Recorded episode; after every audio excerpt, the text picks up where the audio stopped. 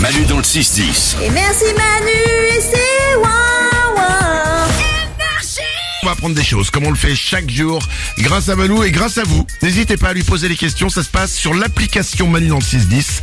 Vous envoyez vos messages vocaux, donc vos questions, et euh, il y répond tous les jours. On commence avec une question sur une expression. Dis-moi, pourquoi on dit toujours euh, va chier une pendule Voilà, voilà le genre de questions qui nous intéresse. N'hésitez pas à l'application Manu dans le 610, elle sert aussi pour ça. Pourquoi on dit ça Mais c'est pas parce qu'il y a une pendule. Voilà, je mets pas de rectifier. On Bien dit sûr. tu ne vas pas nous en chier une pendule. Tu- C'est- C'est important. Tu vas pas chier une pendule. Voilà, tu vas c'est pas chier ça. une pendule pour ça. Ouais, exactement. Ce qui, fondamentalement, anatomiquement parlant, est compliqué parce que pour la chier, il aurait fallu l'avaler déjà. Exactement, Manu. Euh, ça date du 20 e siècle, cette expression. Et en fait, c'est un mix entre deux expressions qui c'est euh, faire chier, qui signifie embêter, tout simplement, et en faire une pendule. En faire une pendule, c'est le côté long et répétitif du balancier, tu vois. Ah, Et en ouais. fait, on a mixé les deux pour aggraver le côté un peu grossier et vulgaire, quoi. D'accord. Puisque c'est un peu compliqué, effectivement, de, de chier une Et- pendule. quoi, en voilà, exa- balancier, bah, ouais. ils sont très très rares à l'avoir fait. Il aurait fallu Je sais. déjà euh, à l'avaler, même une petite pendule, même un petit- même imaginons une petite pendule coucou. Une pendulette, ouais. Voilà, c'est c'est très Même ça, c'est compliqué. compliqué. Mais alors, les grosses pendules de grand-mère, tu Voilà, sais, ça c'est impossible. Mais la petite Non. pendule coucou, au moins l'avantage c'est que tu sais quand elle sort. Tu fais- Enfin, voilà. Euh, une autre question peut-être. Alexa a remarqué un truc génial sur notre souffle. Pourquoi quand on souffle avec la bouche qu'on fait ça souffle de l'air froid, mais euh, quand on souffle en faisant et ben ça fait de l'air chaud.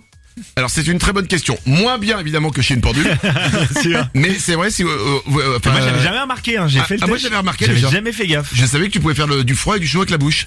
Ouais, ouais, c'est ça. Voilà. Bon. Et, oh. en, et en fait, c'est de la physique pure. Quand tu souffles la bouche très peu ouverte, en fait, tu augmentes la pression de l'air. Et Donc dans ta bouche et ensuite l'air se détend en sortant de ta bouche. Et en fait, c'est ce changement de pression qui va faire que l'air se refroidit. En fait, c'est ce- c'est cette descente en pression qui va faire que l'air se refroidit. C'est de la physique. Mais il se refroidit en, en très peu de durée. quoi. Ouais, Enfin, c'est- exactement.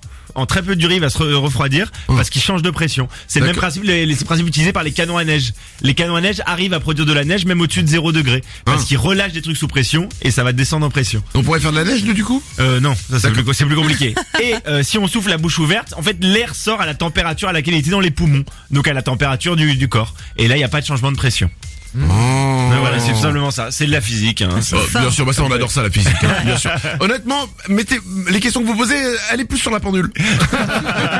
Euh, une dernière question. On finit avec une question langue française de Charline. Bonjour, on est en voiture avec euh, mon collègue et on voudrait savoir le pluriel de interplein central. J'aime bien celle-là aussi. C'est c'est tout simple. C'est- C'est con, mais effectivement. Terre-plein central, aussi appelé TPC euh, par les initiés. Euh, on dit donc au On se pluriel retrouve au TPC.